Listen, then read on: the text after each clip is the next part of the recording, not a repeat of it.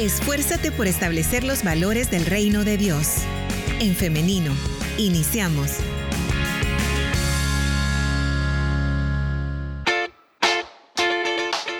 Bienvenidas y bienvenidos a la entrevista para esta mañana, viernes 3 de marzo de 2023. Gracias a las personas que se están conectando a través de En Femenino SV. Recuerde que a través de los comentarios usted puede estar participando de esta conversación. Hoy es 3 de marzo y yo quiero comentarle que cada 3 de marzo se rinde un merecido homenaje a todos los escritores pertenecientes a los diversos géneros literarios, incluyendo a periodistas, a traductores y a escritores. Existe una gran variedad de formas de escritura con contenido cultural, político, económico, religioso, entre otros. Y en esta mañana vamos a abordar alguno de estos porque tenemos como invitado al pastor Mario Vega en su faceta de escritor.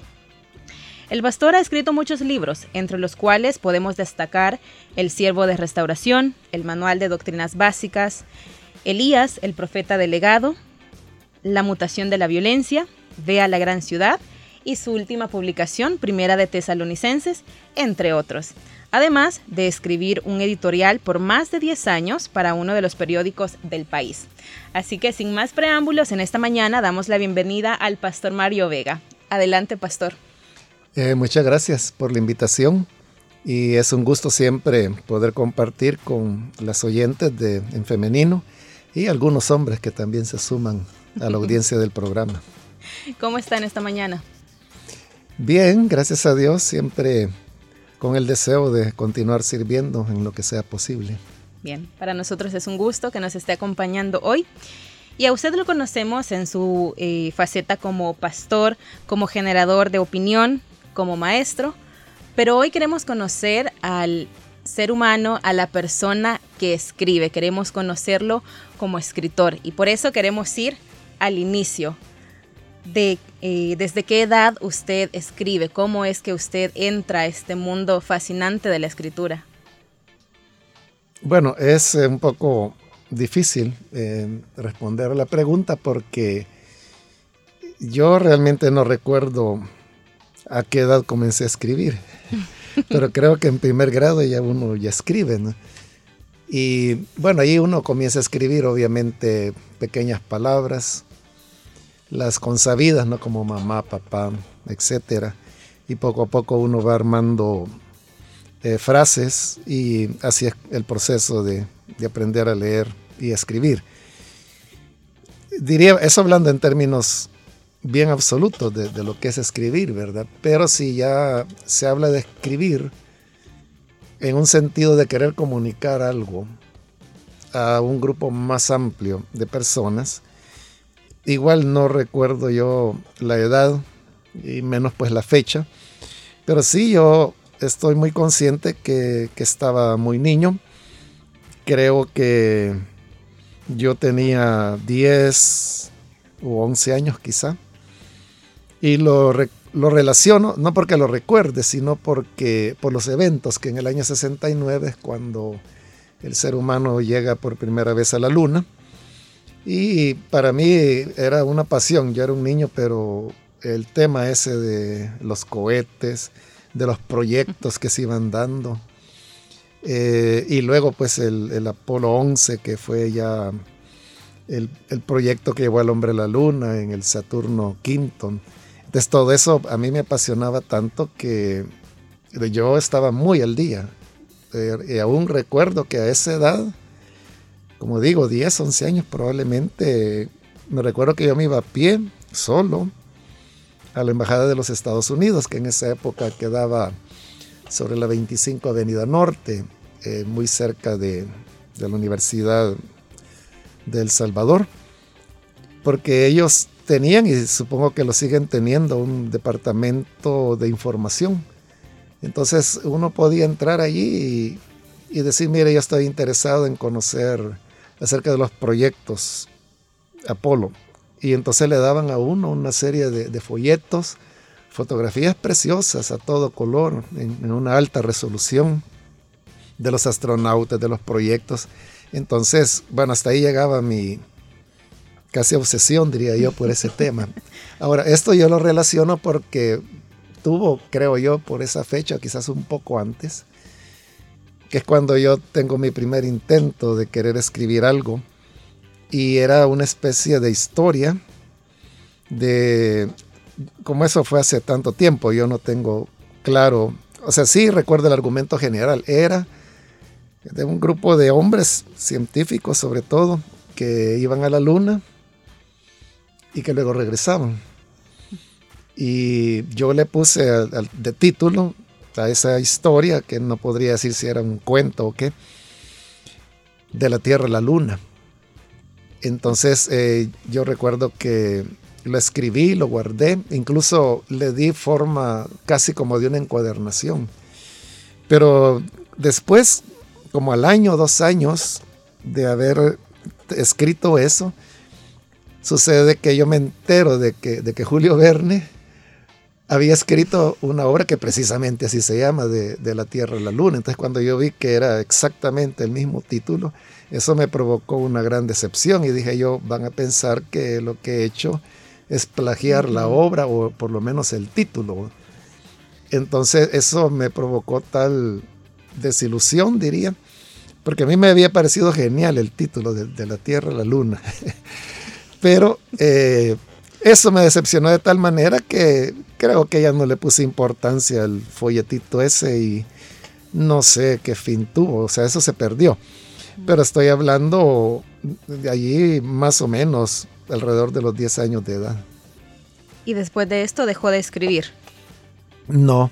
Eh, bueno, a los 10 años uno está en cuarto grado eh, yo seguí estudiando y eh, al llegar a séptimo, perdón, octavo grado fue, es cuando eh, yo, mi padre pues hace un esfuerzo y me coloca en otro colegio. Y ahí había ya maestros que eran muy, muy buenos en, en su campo. Y yo, bueno, agradezco a Dios de que llegué en una buena época, en un momento cuando muy buenos maestros habían en la institución y eso me despertó a mí un gran interés en el tema de la literatura. De hecho, pues el maestro que nos daba clases de, literatura, que al mismo tiempo era quien nos daba filosofía, eh, para mí fue como un tutor, un, un gran amigo, Em, que yo diría me tuvo paciencia, pero al mismo tiempo me tuvo fe, porque quizás él pensaba quizás de que yo tenía algún potencial y entonces él me, trabajaba, me guiaba, me orientaba, me daba muchas oportunidades. Entonces eso me permitió seguir escribiendo, eh, sobre todo eran ensayos, diría yo, de, eh, trabajos que teníamos que hacer y eran pues como las asignaciones que uno tiene en tercer ciclo y luego en bachillerato hasta completar pues eh, los estudios de bachillerato para luego ya pasar a la universidad donde también él continuaba siendo maestro solamente que de la carrera de filosofía y entonces yo lo veía, platicábamos, nos saludamos, pero él no me dio ya más clases en la universidad, sino que lo había sido en el colegio. Pero esa fue una amistad que perduró por décadas hasta que él falleció. Este maestro veía algo en usted, un potencial. Pero usted qué cree, pastor? ¿Usted cree que se nace con la habilidad para la escritura o es algo que se puede aprender con el tiempo? Yo creo que es una combinación de las dos cosas, porque escribir eh, requiere ciertas cualidades creativas, sobre todo si estamos hablando de literatura. Y como en todo, ¿verdad? De que no todos tenemos, por ejemplo, habilidad para la música, habilidad para la pintura, habilidad para el teatro. Entonces, eso es algo, creo yo, que viene ya determinado genéticamente. Y una persona puede esforzarse por tratar de aprender un instrumento musical, pero si no tiene el oído, como decimos popularmente, le va a ser muy difícil. Y en cambio hay otros que de manera natural traen el talento y les resulta como una cosa así muy fácil. Igual es en el escribir, pero eh, yo no tengo duda que, se aprende, que uno debe eh, poner el empeño, disciplina, trabajo, porque escribir no es tanto inspiración como uno a veces lo, lo imagina, ¿no? Incluso algunos géneros, como por ejemplo la poesía, que se le atribuye mucho a la inspiración. Pero yo diría que sí, lleva inspiración, pero también mucho trabajo, mucho conocimiento del idioma, muchas capacidades de, recursos eh, gramaticales, de redacción, estilísticos, que son los que permiten que alguien escriba una buena poesía. La poesía no es simplemente de que las palabras rimen al final, ¿verdad? Sino que pudieran no rimar, pero si el contenido ha sido elaborado con una fuerza que uno la percibe, eh, eso es poesía. Y para hacer eso, yo creo que se juntan los dos elementos, que tiene que haber una, vena natural, pero que se complementan necesariamente con, con disciplina y con trabajo. Para escribir, para tener esa pasión, para hacerlo es necesario antes también ser un ávido lector. Sí, no tengo duda. Yo estoy seguro que la manera de escribir bien es leer bastante y leer bien. Eh, no hay otra manera. ¿Cómo se lee bien, pastor? Em, uno puede leer algo simplemente para enterarse de lo que dice, pero también uno puede leer algo observando cómo el autor, sea de lo que sea, puede ser desde una noticia periodística hasta una novela literaria, cómo maneja el idioma, cómo maneja las figuras, las metáforas, cómo hace para utilizar diversos recursos. Un periodista, por ejemplo, va a informar sobre una persona desaparecida. Entonces, eh, el periodista puede comenzar muy de cajón, como por ejemplo diciendo en El Salvador ocurren 12 desapariciones diarias. O podría comenzar diciendo, aquella mañana María se levantó muy temprano y en la medida que despertaba del sueño, el olor de café, entonces está ya haciendo una redacción eh, que está enfocando lo mismo, pero desde un punto de vista de manejo de, de lenguaje que hace que la persona comience a ver lo que está escribiendo. Entonces, eh, ahí es donde el, leer nos permite descubrir cómo otros autores utilizan esos recursos para poder eh, hacer algo que valga la pena. Claro. Pastor, en la semblanza del exgerente general de Corporación Cristiana de Radio y Televisión, el hermano Carlos Ardón, Usted cuenta que en su adolescencia le fascinaba leer autores existencialistas y menciona a Dostoyevsky, por ejemplo. Pastor, ¿cómo la lectura de estos escritores influyó en usted, en su pensamiento, y considera que, eh, que tienen que ver con su manera de escribir actualmente o en algún momento de todo el tiempo que usted lleva escribiendo? Bueno, yo eso lo ubicaría en, su momento, eso fue a la altura de bachillerato. No, tuvo que ser en tercer ciclo, cuando eh, nos llegamos pues a Dostoyevsky, lo leímos, pero Dostoyevsky estamos hablando de, un escritorazo, ¿no? De, de, la que ya es literatura universal. Yo diría que influido por él, quizás eh, nada, ¿verdad? Quizás ni en ese momento, porque eh, estamos hablando de, un genio. Entonces, definitivamente, yo no pensaría ni siquiera, no me atrevería a pensar una influencia de Dostoyevsky. Pero sí era la época cuando el, boom latinoamericano, como se le llamó, tenía eh, muchas repercusiones. un dato interesante es que yo eh, recuerdo que, que Roque Dalton todavía estaba vivo y estaba publicando. Pero como nadie sabía dónde estaba Roque Dalton, Eh, cuando apareció un libro de él, era algo así como un misterio, ¿verdad? Eh, y era este maestro de literatura y filosofía quien no sé cómo obtenía los libros. Y yo recuerdo, por ejemplo, cuando Dalton publicó eh, Las historias prohibidas del pulgarcito, que posteriormente yo pude comprar el libro y, y, lo tengo hasta el día de hoy. Y luego la última, bueno, primera y última novela de él, que fue Pobrecito Poeta que era yo. Entonces yo recuerdo que cuando eso fue publicado, eh, nuestro maestro, él entusiasmadísimo llegó con el libro, que es un libro, pobrecito poeta que era yo, calculo que 700, 800 páginas, es un libro bien voluminoso. Entonces él llegaba y lo abría en cualquier lugar y se ponía a leérnoslo en voz alta, pero o sea, era genial, ¿verdad? La, la forma como él escribía. Entonces viví esa época, ¿no? En que él estaba vivo y estaba publicando y cada libro que, aparecía, algo así, pues como algo muy esperado, todo el mundo sabía que él era eh, un escritor salvadoreño de altos quilates.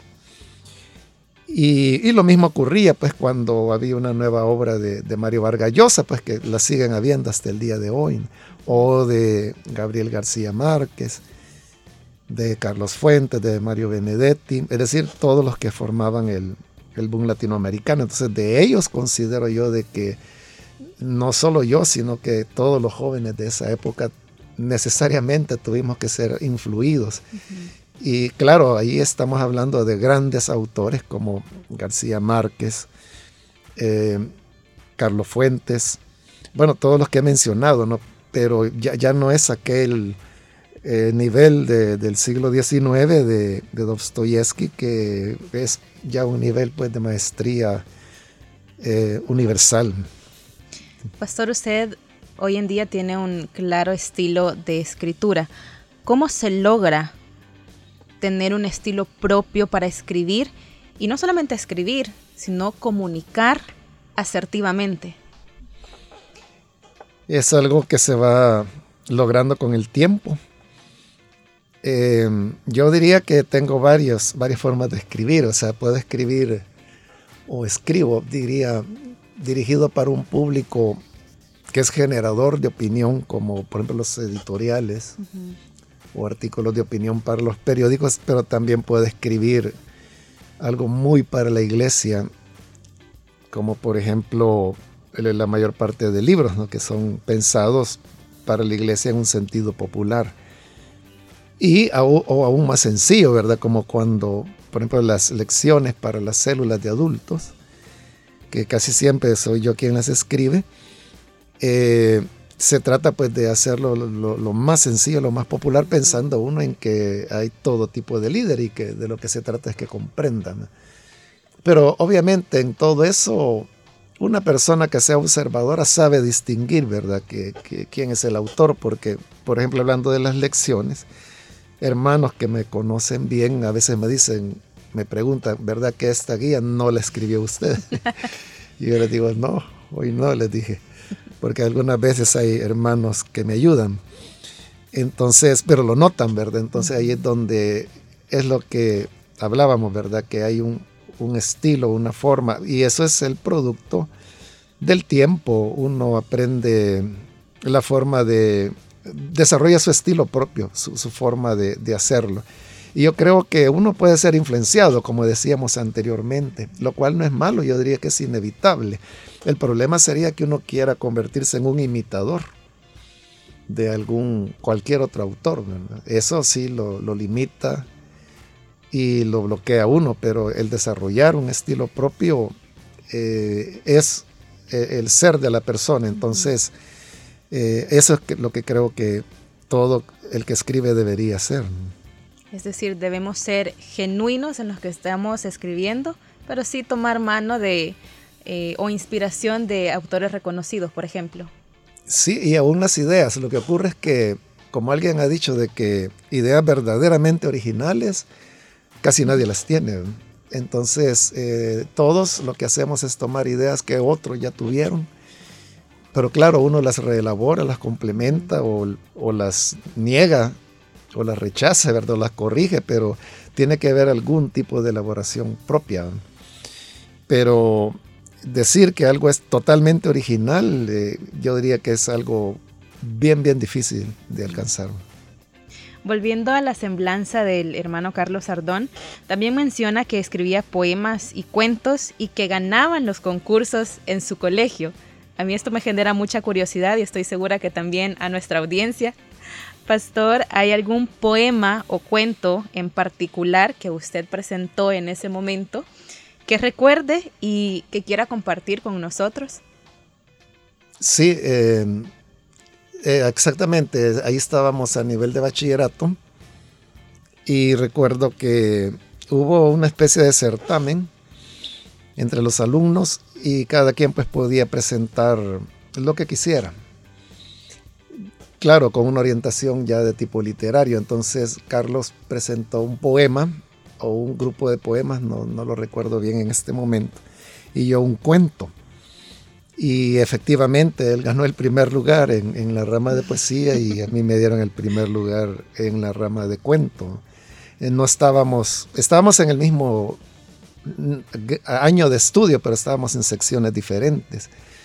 Entonces, eh, creo que también eso influyó, ¿verdad? Porque estaban dándole un premio a cada una de las, bueno, en realidad eran tres secciones, pero por lo menos estaban premiando a dos. Eh, sí, eh, yo no me recuerdo el título del cuento, sí recuerdo cuál era el argumento, el contenido, porque en esa época estaba muy lejos de que hubiera computadoras, incluso copiadoras, eh, no estoy seguro de que hubieran. O sea, yo recuerdo que cuando había que sacar copias era a través de un stencil, ¿verdad? De, una máquina que se llamaba mimeógrafo, que hoy ya son piezas de museo, ya nadie lo usa, está totalmente obsoleto. Eh, entonces la única forma que uno tenía de presentar algo formal, diríamos, o, ordenado, era escribiendo en, máquina, en máquina escribir, en taquigrafía. Y la única forma de sacar una copia era poniéndole papel carbón y poniéndole doble papel o triple, ¿verdad? En algunas ocasiones. Pero yo creo que en esa ocasión yo no tuve ni la idea, porque eh, ni él ni yo teníamos idea de que fuéramos a ganar nada. Lo hicimos por inquietudes que teníamos de participar. Entonces yo no creo, no, recuerdo en realidad si saqué copia o no, pero yo creo que lo que escribí en máquina lo entregué y era el original y les quedó a ellos. Y ahí no creo que lo hayan guardado, entonces se perdió también para siempre. Sí. Muy bien, pastor. Y ahora, eh, en la actualidad, ¿sobre qué temas a usted le apasiona escribir? Definitivamente lo que más me gusta es la teología, eh, temas que tienen que ver con, el cristianismo, que es, digamos, de lo que más escribo. Eh, aunque hay algunos artículos de opinión que algunas veces no tienen nada que ver con pasajes de la Biblia, a veces ni siquiera alusiones a Dios ni al cristianismo, pero que obviamente el contenido se evidencia de que está hecho por un cristiano, ¿verdad? Entonces, em, algunas veces he abordado, por ejemplo, el tema de la violencia y lo hago pues desde una perspectiva puramente eh, médico-social, diría yo, porque el enfoque pues que yo hago de la violencia es epidemiológico eh, y es una propuesta de un médico psiquiatra, ¿no? Que, que, lo hizo hace décadas atrás y que hasta, bueno, hasta hoy pues se considera que es eh, la teoría de la violencia que mejor explica el fenómeno adoptado por las Naciones Unidas y otras organizaciones internacionales. Eh, entonces cuando escribo de ese tema lo estoy haciendo desde lo que entiendo y conozco del tema, ¿verdad? Y, y los libros que he leído de, este, de James Gilligan, que es el médico psiquiatra elaborador de, de esta teoría de la violencia. Y, pero mayormente es, como dije, temas de carácter teológico. Y sí, me apasiona mucho escribir de eso. Tengo una frase para usted, pastor, y es, cito, El escritor escribe su libro para explicarse a sí mismo lo que no se puede explicar. Esto lo dijo Gabriel García Márquez. Siguiendo esta premisa, ¿puede el autor separarse de su obra, pastor? Yo creo que no. Yo creo que no, que la obra es una extensión del autor. Y habría que ser un genio para uno poder eh, desdoblarse, diría, y, escribir de una manera diferente a los puntos de vista que uno tiene o a la manera de hablar que uno tiene, ¿verdad? O sea, yo creo que sí es posible, pero digo, habría que ser genio, ¿verdad? Pero normalmente lo que ocurre es que el autor está siendo reflejado en su obra. Entonces, conocer la obra de cualquiera es conocer a la persona que escribió. Y ahí es donde inicialmente hablaba pues de, leer bien. Entonces cuando uno lee bien es que va descubriendo al autor que escribe determinado, determinada pieza. Volviendo al tema de la violencia sobre lo que usted escribe, em, este tema en específico, ¿usted lo escribe desde la experiencia propia o desde relatos de otras personas? Ambas cosas, porque eh, yo llevo ya eh, desde el año 88, creo que van a ser 15 años de, venir escribiendo. Entonces ya es un buen tiempo y, yo recuerdo haber escrito testimonios, por ejemplo, de, de un muchacho que es un muchacho real, ¿verdad? Y que es su vida yo lo escribí en una serie como de cuatro o cinco artículos. Claro, yo le cambié el nombre porque es la historia de un muchacho que se incorpora a las pandillas, eh, comete delitos, luego tiene una conversión y llega al Evangelio y era una narración de las dificultades que él encontraba como un creyente nacido de nuevo para poder insertarse en una sociedad que no le da ninguna oportunidad, ¿verdad? Entonces, digamos, todo eso era eh, real, eh, porque fue, digo, una persona real a quien conozco y que dicho sea de paso, está detenido bajo este régimen, ¿verdad? Después de que por muchos años, eh, décadas, él ha estado en la iglesia, fue diácono y siendo diácono, pues es como lo capturaron y ya va a tener hoy en marzo un año de estar detenido. Eh, entonces, era una historia real y también recuerdo el caso de, otra joven, también a la cual yo le cambié nombre, le cambié lugar a los lugares para que no puedan ser identificados, que era el testimonio de ella, de cómo termina muerta. Es una niña que comienza a involucrarse con las pandillas y que ella comienza a llevar y traer droga y a recibir el dinero hasta que ella finalmente comienza a guardar un poco, a robar el dinero, ¿verdad? De, la venta de la droga y no lo entrega a la pandilla. Y claro, eso significaba pena de muerte. Entonces ella decide huir y se va muy lejos, pero hay un momento en que ella pierde la esperanza de, de escapar. Y ella cree que en algún momento la van a encontrar y ella sabe que tiene sentencia de muerte. Entonces siendo una adolescente, decide volver. ella sabe de que la van a matar, pero ella de su voluntad, no porque la han descubierto, no saben dónde está, pero ella solita regresa al lugar donde había vivido y obviamente al llegar la pandilla pues la toma, eh, la violan, la torturan hasta que finalmente la matan. Y entonces la historia de ella, ¿verdad? De, la niña que yo, la historia la conocí a través de su hermano, que también era un adolescente, quien con mucho dolor me la contó, entonces eh, igual la publiqué.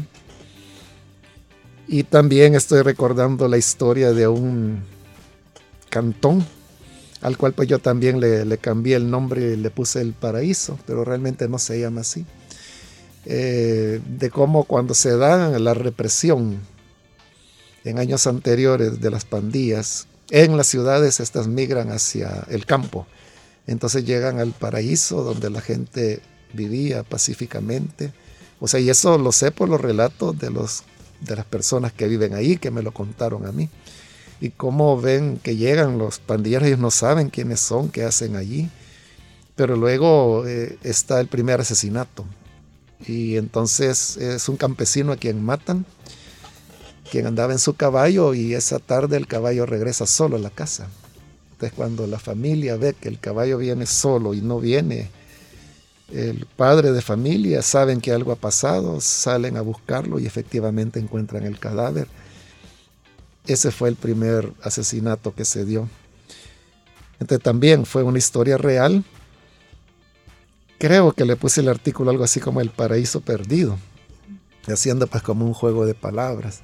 Entonces, digamos, esas son historias reales, que, son vivencias de, lo que platico con las personas, de lo que me cuentan. Y en otros casos son cuestiones ya más eh, de teoría, como lo que hablaba, por ejemplo, cuando yo hablo de factores de riesgo, vectores de transmisión de la violencia, el patógeno de la violencia, lo que estoy usando son, o sea, no son inventos míos ni ocurrencias, sino que son los términos que el doctor James Gilligan utiliza para explicar lo que es su teoría de la violencia, que a mí me parece fabulosa y como digo, ha sido adoptada por muchos gobiernos del país, del mundo y por las mismas Naciones Unidas.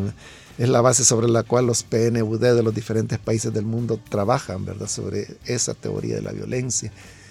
Entonces ahí, digamos, es de, lo que he leído, ¿verdad? Y, también de lo que he aprendido en, en reuniones con algunos de estos organismos donde han hablado precisamente del tema. Usted es un escritor muy versátil, pastor. Ahora mismo estoy recordando un libro que me obsequió una persona muy especial para mí, que se llama Siete Gorriones. Y en este libro se cuenta la historia de Chillo, un niño de siete años que eh, ya estando grande y en colaboración de un periodista cuenta su vida, su infancia, eh, cómo fue destruida en el tiempo de la guerra y cuenta cómo él se enlistó en, la guerrilla. Entonces, em, a mí me gusta mucho este libro porque al final se hace como una reivindicación de la persona.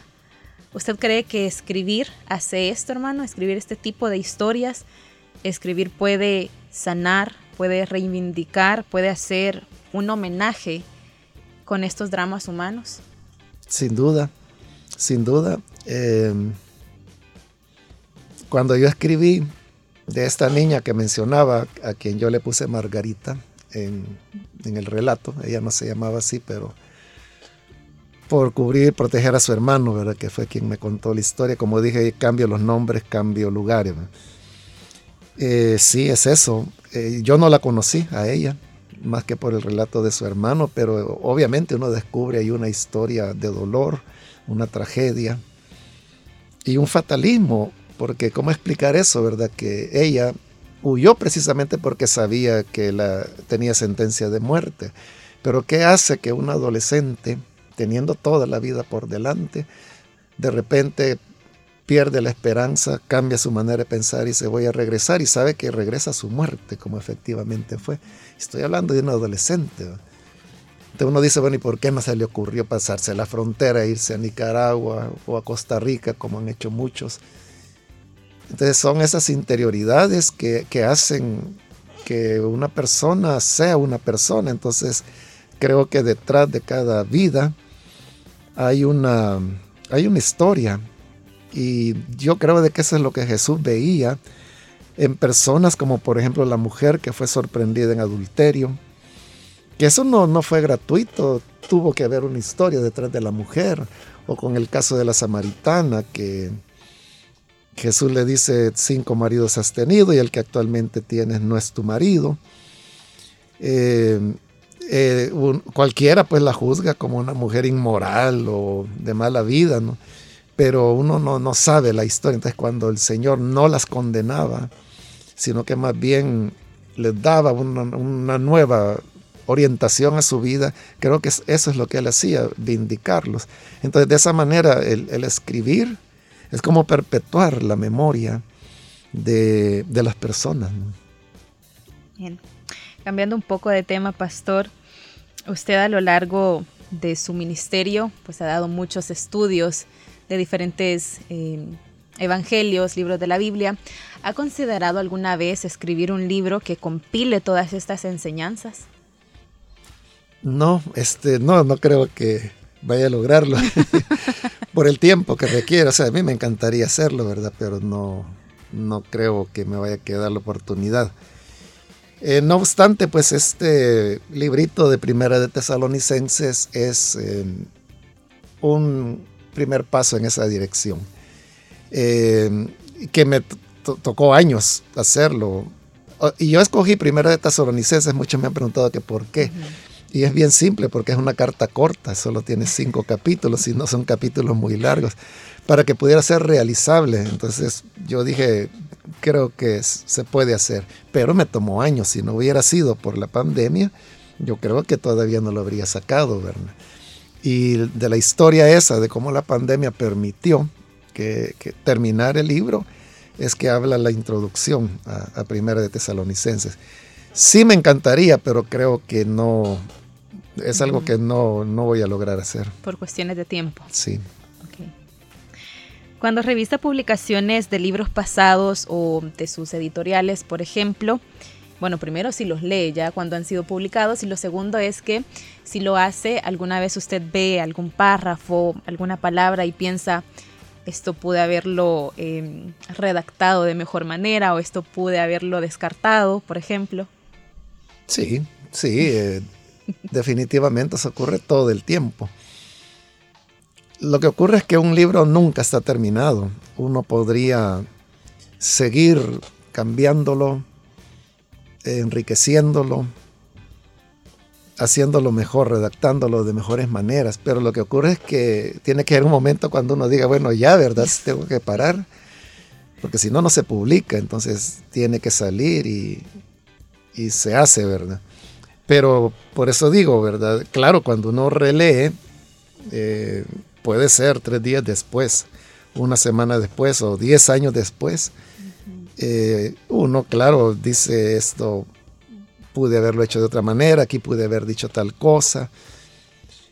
Y yo creo que a veces uno mismo es injusto con uno mismo al juzgarse de esa manera, porque quizás en ese momento uno no tenía los criterios que ahora tiene y que ahora le permiten a uno decir yo hubiera podido hacer de esta manera, pero eso es hoy, ¿verdad? No en aquel tiempo. Entonces hay un momento en que uno tiene que parar. Bueno, hay cosas que, que lo paran a uno, como los artículos de periódico. A más tardar, a más tardar, yo tengo que estarle enviando los sábados por la mañana, antes de las 12.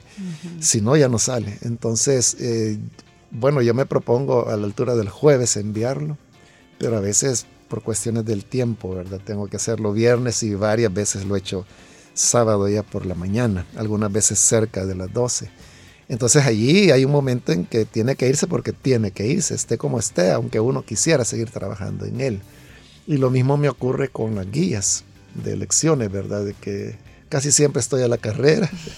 Ahora mismo pues estamos ya iniciando marzo y tengo que terminar. Aún está, pastor. me faltan cinco lecciones todavía de, para completar el siguiente trimestre, entonces, y tendría que hacerlo esta semana, porque viene el proceso de diagramación, luego enviarlo a la prensa, luego las pruebas, revisarlo y luego ordenar ya la impresión. Entonces, eh, uno tiene que tratar de hacerlo un mes antes para que las cosas salgan a tiempo. Entonces, digamos, eso no le permite a uno ese trabajo metódico y eso lo lleva a que más adelante uno descubre cosas que pudieron haberse hecho mejor. Claro. Pastor, se escribe desde la posición en la que se está con la información del mundo que se tiene, pero usted también a veces escribe acerca de acontecimientos que pueden pasar en el futuro. ¿Cómo es que logra hacer esto? Bueno, yo creo que es por varias cosas. Eh, cuando se trata, por ejemplo, de temas de violencia, como es una teoría que explica la violencia, entonces uno sabe de que lo que he dicho repetidas veces y en un artículo que fue el último, el de... Se me ha ido como lo titulé, el, más reciente. Ah, este, Jesús para hoy. Jesús. Ah, pues no fue el antepasado donde yo hablaba de, del, tema de la violencia y después, eh, por esas carreras que explicaba, me doy cuenta de que fui bien repetitivo y que como tres veces menciono de que mientras no se haga nada por cambiar las causas que provocan la violencia, que lo que tenemos al futuro es más violencia, ¿verdad? Y que la mutación de la violencia se llama. Y que entonces que la violencia iba a mutar, pero que violencia siempre, bueno, de hecho la hay, ¿verdad? Y yo ahí doy datos que vienen de el gobierno, ¿verdad? Donde ellos mismos reconocen millares de diversas expresiones violentas ahora que las pandillas están desestructuradas. Entonces, digamos, como esa es una teoría que explica la violencia, entonces uno tiene suficiente seguridad de que qué va a pasar, no porque uno sea genio ni sea profeta, sino porque eh, es como una enfermedad, que si no se atienden los síntomas o las causas, uno sabe de que va a provocar una epidemia. Y lo otro que no tiene que ver con eso es eh, que de alguna manera uno trabaja con seres humanos, uno los llega a conocer y conociéndolos uno, por conocer la naturaleza humana, uno sabe eh, hacia dónde el ser humano camina, eh, qué lo inclina, qué lo atrae, qué lo estimula. Y eso es lo que lo puede llevar a intuir conductas que pudieran ocurrir en el futuro. O sea, que uno puede equivocarse siempre, ¿verdad? Pero en la medida que el tiempo pasa y uno conoce y conoce más personas, uno puede llegar a decir con anticipación, esto es lo que puede ocurrir. Usted dice que no se necesita ser profeta para saber esto, sin embargo, anunciarlo, y en este caso usted con sus escritos, este es un rol profético. Sí, sí, así es. Eh, es, es. Y yo creo que así era el trabajo que, que los profetas hacían, ¿no? Porque contrario a lo que comúnmente se cree, los profetas no pasaban adivinando como la gente se imagina. Lo que los profetas hacían era hablar de, su día a día, de su realidad. O sea, la, mayor parte de, si uno lee cualquiera de los profetas, ¿verdad? Eran elementos del presente, críticas a la forma en que se ejercía el poder. Y sí, había algunas veces eh, profecías que hablaban de hechos futuros, pero es la menor parte de sus contenidos. Pastor y audiencia, vamos ya eh, finalizando esta entrevista, pero para este último bloque yo quiero hacer una dinámica con usted y es que tengo una frase y se las comparto. Para que un hombre refleje la luz de Dios es necesario que carezca de luz propia. Pastor, usted em, recuerda en cuál de sus libros está esta frase. Es una pregunta difícil. pero lo reduzco a dos posibilidades. Puede ser en el siervo de restauración o en los minotauros en sus laberintos, en cualquiera de esos dos. Bueno, la respuesta a esta dinámica, a esta prueba de la memoria es el siervo de restauración, efectivamente, su primera opción. Sí. y ahora, pastor, con esta frase usted considera que em, es un desafío pero también a la vez es un mover eh, o, un sacudir el ego de las personas escribir esta frase. Sí, sí, esa es la intención. Eh,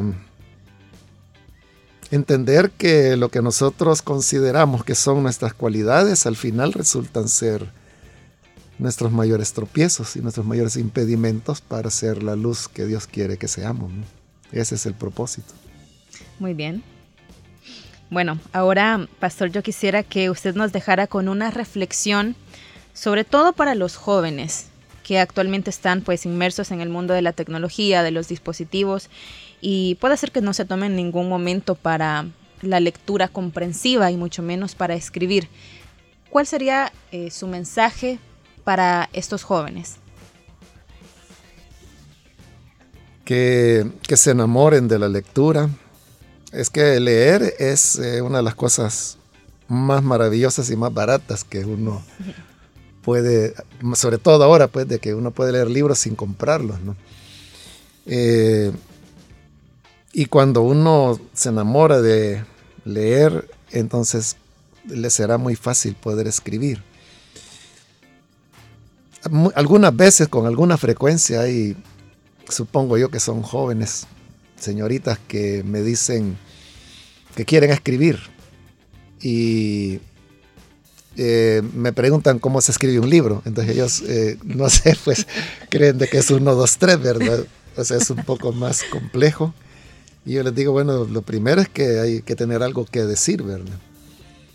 Y entonces me dicen, bueno, yo lo que quiero decir es esto, pero digo, bueno, pero esa es una idea muy simple, ¿verdad? Eh, para escribir un libro se necesita algo que aporte más, que, que dé espacio, ¿verdad? Para más trabajo. Y algunos hasta ahí llegan, ¿verdad? No, no pasan a más. Pero también ha habido casos muy positivos. Eh, hace años yo recuerdo un jovencito, porque era un jovencito en esa época, que escribía y, me enviaba lo que escribía. Y yo le decía, está mal, le decía, y le señalaba errores de redacción, errores de ortografía. Y yo le decía, tenés que leer, lee, lee, lee. Pero él me seguía enviando y enviando y enviando. Pero era muy insistente. Entonces eh, llegó un momento en que yo le decía, es que no puede ser que hayas leído, por ejemplo, dos, tres semanas, escribas y vengas de nuevo. O sea, cuando digo leer, estoy hablando de entregar la vida a eso, pero él rápido venía. Entonces, eh, y yo veía que no avanzaba mucho. Hasta que llegó un momento en que yo, yo dije, bueno, él me entiende, entonces una vez le dije muy claramente, no sirve, le dije, o sea, no puedes escribir, tienes que ir a leer, lee primero, le decía, y eh, aprende ortografía, aprende a escribir, y entonces así vas a aprender. Pero él siguió y me lo seguía enviando. Bueno, lo bueno, el final de la historia es de que hoy él es uno, es un periodista, y es uno de los fundadores de, uno de los medios digitales que hay en el país y que hoy pues son muy conocidos. Y hoy pues obviamente él ya es un adulto, él fue a la universidad, se graduó, cuando eso ocurría él tenía como 12 o 13 años. Entonces eh, es una de las grandes satisfacciones que eh, yo he tenido porque eh, sí funcionó. él acató, siguió el consejo un método duro, pastor. ¿Perdón? Un método bastante duro. Yo creo que fui duro, pero eso fue lo sorprendente, que él no, se dio por vencido, sino que siguió. Y también me encanta de que la orientación de contenidos que este medio tiene es el reflejo de lo que él ha aprendido en la iglesia. O sea, las preocupaciones de ese medio de comunicación eh, son el resultado de lo que él ha aprendido en la iglesia desde su niñez. Qué satisfactorio. Sí, sí, gracias a Dios por eso. Bien, bueno, pastor, es así como llegamos al final de esta entrevista, pero le agradecemos muchísimo por brindarnos este espacio, por compartirnos sus experiencias, anécdotas propias y también de otras personas. de verdad que eh, ha sido una mañana de mucho aprendizaje. Muchas gracias por la invitación y gracias a las personas que todavía nos están oyendo. Espero que, no se hayan aburrido porque a veces estos temas no son del interés para varias personas. Pero eh, creo que sí es importante de que las jóvenes y los jóvenes se, animen porque sí se puede, se puede aprender y cuando uno menos siente ya lo está haciendo. Claro. Nuestra audiencia aprovecha mucho este tipo de temas, Pastor, le comento. Así que le damos nuevamente las gracias y le deseamos que tenga un feliz día. Gracias igualmente para todas y todos. Y bueno, ahora a usted que nos ha escuchado hasta este punto. También a usted que ha estado participando con nosotros, ya sea a través de los comentarios en el en vivo o a través de nuestro WhatsApp 78569496.